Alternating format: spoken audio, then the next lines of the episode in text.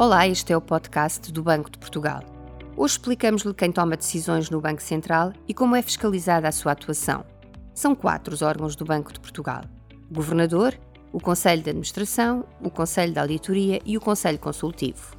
O Governador e os membros do Conselho de Administração são designados pelo Conselho de Ministros, sob proposta do Ministro das Finanças, após parecer da Comissão competente da Assembleia da República todos gozam de independência nos termos dos estatutos do Sistema Europeu dos Bancos Centrais e do Banco Central Europeu.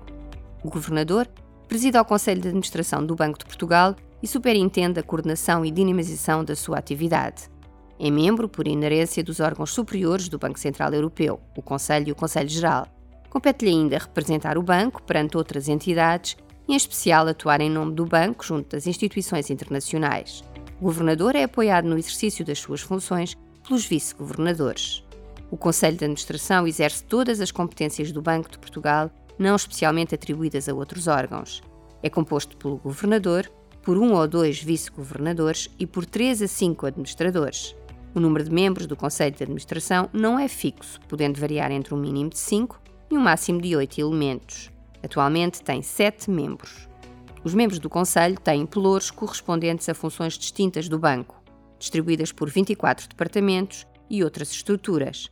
Os pelouros são atribuídos pela administração, sob proposta do governador, e têm associados diversos poderes delegados. As matérias mais importantes são apreciadas pelo Conselho de Administração. A distribuição de pelouros não dispensa o dever de todos os membros acompanharem a generalidade dos assuntos do banco e proporem medidas em relação a qualquer desses assuntos. A atuação do Conselho de Administração é fiscalizada pelo Conselho de Auditoria. Este órgão é composto por um presidente, com voto de qualidade, um revisor oficial de contas e uma personalidade de reconhecida competência em matéria económica, todos designados pelo Ministro das Finanças.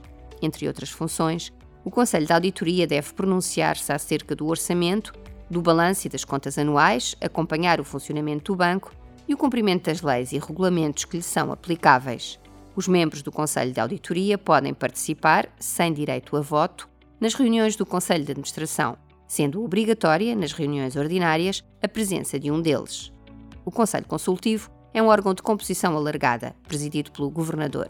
Os seus membros, não remunerados pela função, são os vice-governadores, os antigos governadores, o presidente da Associação Portuguesa de Bancos, o presidente do Instituto de Gestão do Crédito Público, um representante de cada uma das regiões autónomas dos Açores e da Madeira, o presidente do Conselho de Auditoria do Banco e ainda quatro personalidades de reconhecida competência em matérias económico-financeiras e empresariais, designadas pelo Conselho de Ministros sob proposta do Ministro das Finanças.